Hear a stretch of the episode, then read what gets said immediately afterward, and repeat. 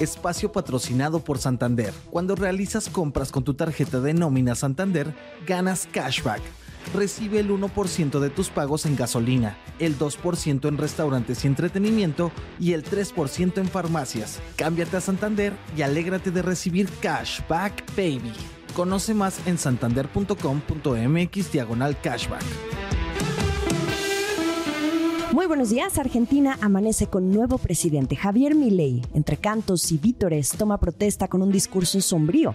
Los mercados están atentos a sus primeras acciones de gobierno a partir de hoy. ¿A qué se enfrenta? Además, la presencia del presidente de Ucrania, quien literalmente vuela del sur hasta el norte para reunirse con Biden. No olviden hacer clic al botón de seguir del podcast, activar la campana para que así puedan recibir la alerta de un episodio nuevo cada mañana. ¿De qué estamos hablando?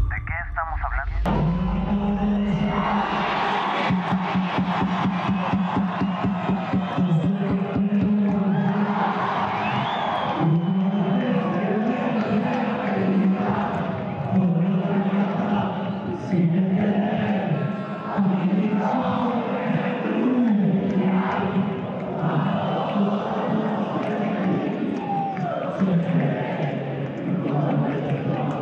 Escuchamos cantar a quien a partir de este domingo y hasta el 10 de diciembre de 2027 asume como nuevo presidente de la República Argentina.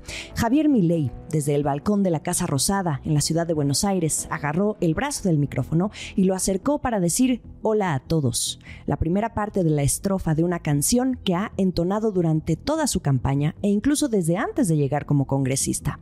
Panic Show y la razón por la que le apodan el león. La letra dice, yo soy el león, rugió la bestia en medio de la avenida. Todos corrieron sin entender. Panic Show a plena luz del día. Por favor, no huyan de mí. Yo soy el rey de un mundo perdido. Soy el rey y te destrozaré. Todos los cómplices son de mi apetito. No te escapes. La canción es interpretada originalmente por el grupo de rock argentino La Renga, que no muy contentos han expresado desacuerdo en que sus letras se utilicen con fines políticos, deslindándose así de La Libertad Avanza, el partido que llevó a Milei a la presidencia. Y él, muy a su estilo rebelde, ha hecho caso omiso y el día que asume vuelve a entonar esta canción ya desde donde ahora despacha, mientras los ciudadanos ahí reunidos lo ovacionan. Más temprano, en una ceremonia en el Congreso de la Nación, Javier Milei juró frente a Cristina Fernández de Kirchner, a quien por cierto se le vio incómoda en todo momento, ya fuera con miradas desviadas o la inquietud que mostraba al balancear su cuerpo de un lado a otro mientras lo escuchaba jurar, como cuando un niño está desesperado y ya quiere irse. Cuando se retiraba, una cámara la captó haciendo una señal inapropiada con el dedo medio críticas se desataron.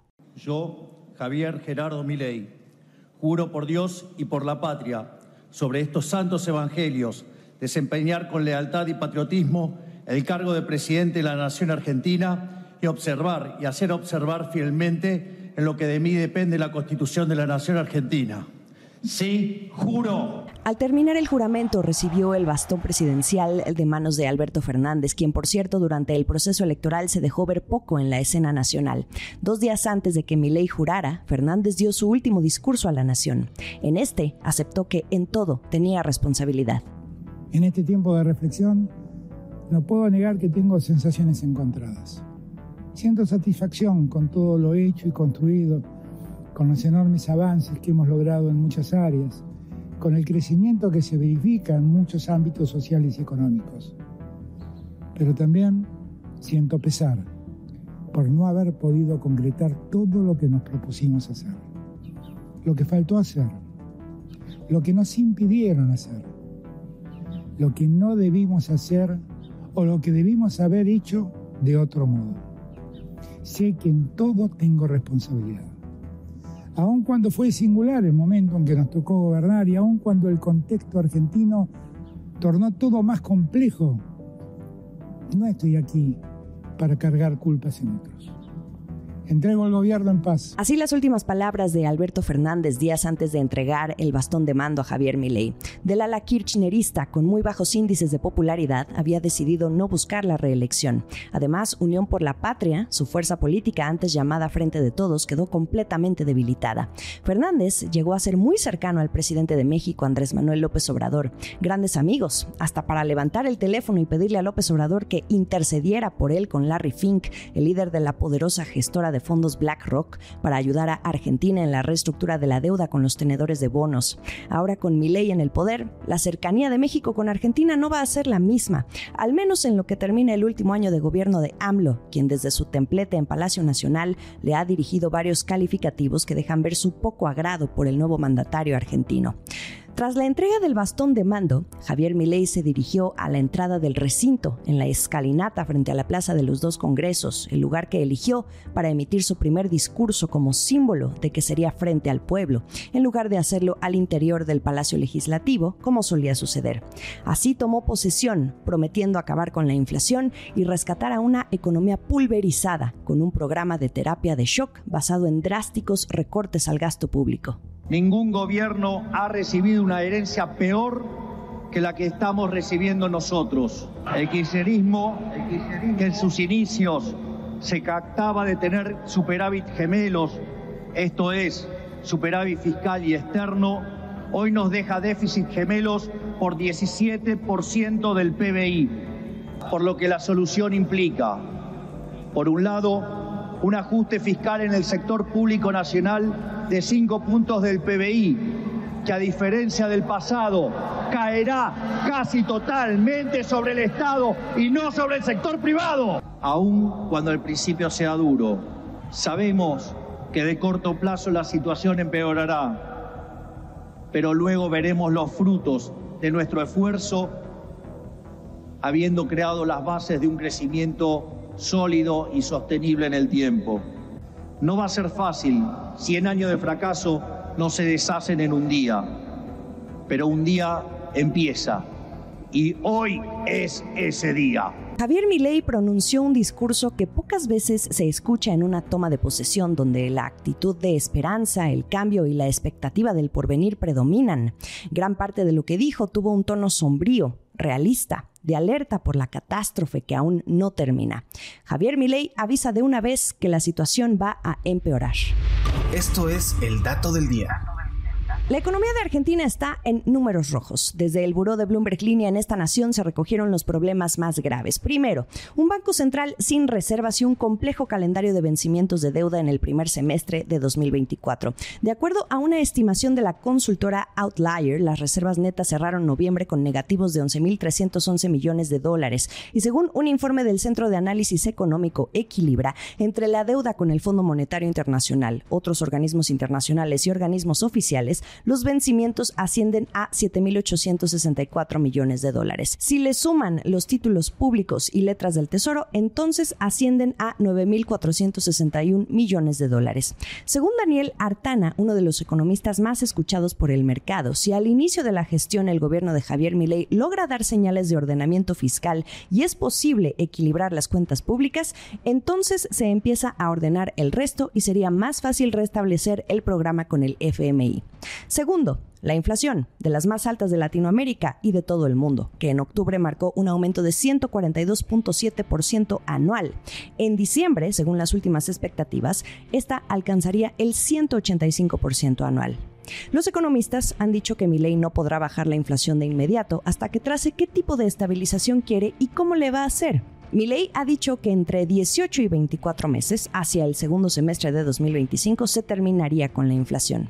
Tercero, la actividad económica. Milei dijo también que la inflación estaría acompañada por una continuidad de la caída de la economía, que habrá esta inflación porque cuando se haga el reordenamiento fiscal, eso va a impactar negativamente en la actividad económica. Desde la consultora Ecolatina se advierte que el conjunto de medidas programadas por Milei para la primera fase va a implicar, al menos en el corto plazo un impacto recesivo derivado principalmente de su incidencia negativa sobre el ingreso disponible y el salario real de los hogares, lo cual afectará a un consumo privado que explica cerca del 70% del PIB argentino. Cuarto, las letras de liquidez o LELIC, un instrumento financiero del Banco Central para regular la cantidad de pesos que circulan en la economía y que pretenden evitar desequilibrios. Por último, el Frente Cambiario, con amplias restricciones en los últimos cuatro años de Alberto Fernández, múltiples tipos de cambio y un mercado ilegal denominado dólar blue, que en este mismo periodo pasó de los 69.50 a los 990 pesos, un alza de más de 1.300%. Por cierto, la desaparición del Banco Central de la República Argentina y la dolarización, grandes banderas de campaña de Milei, hoy por hoy, que son ideas que parece se van a postergar. Acciones y reacciones. ¿Qué espera el mercado a partir de este lunes tras la toma de posesión de Javier Milei? En el transcurso de este, ahora sí, su primer día en forma como presidente, se darán a conocer las primeras acciones de su gobierno y de esto dependerá la reacción.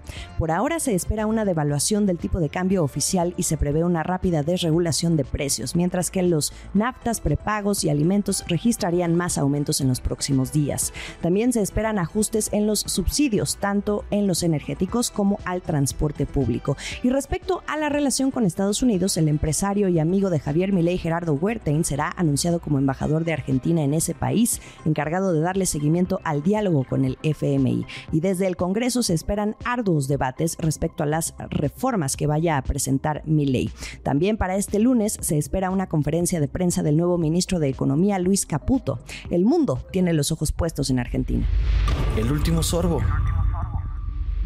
A la toma de posesión del ahora presidente Javier Milei asistieron personajes como el expresidente de Brasil Jair Bolsonaro, pero ninguna señal del presidente Luis Ignacio Lula da Silva, con quien tampoco se mira una relación de cercanía con el nuevo mandatario argentino. De hecho, desairó la invitación para asistir ante las críticas que Milei le ha lanzado a Lula.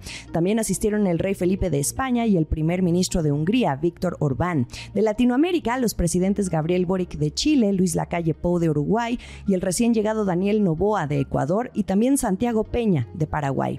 México, ni sus luces y ya sabemos por qué. Sin embargo, quien se llevó los reflectores por completo fue el presidente de Ucrania, Volodymyr Zelensky, aprovechando que está de gira por la región para promover un plan de paz con el objetivo de poner fin a la guerra de su país con Rusia. Se reunió con los presidentes de tres países, precisamente Uruguay, Paraguay y Ecuador, pero Zelensky dijo que quiere que tantos países latinoamericanos como sea posible se unan a su iniciativa. Su objetivo es sumar aliados de todo el mundo, incluida África África y América del Sur. Pero la cita más importante en la agenda en este viaje al continente americano es su reunión con el presidente Joe Biden de Estados Unidos, quien lo invitó a platicar sobre las necesidades urgentes de defensa de Ucrania. Será este lunes cuando Zelensky aterrice en Washington. Las conversaciones van a incluir una mayor cooperación en materia de defensa, particularmente a través de proyectos conjuntos en la producción de armas y sistemas de defensa aérea.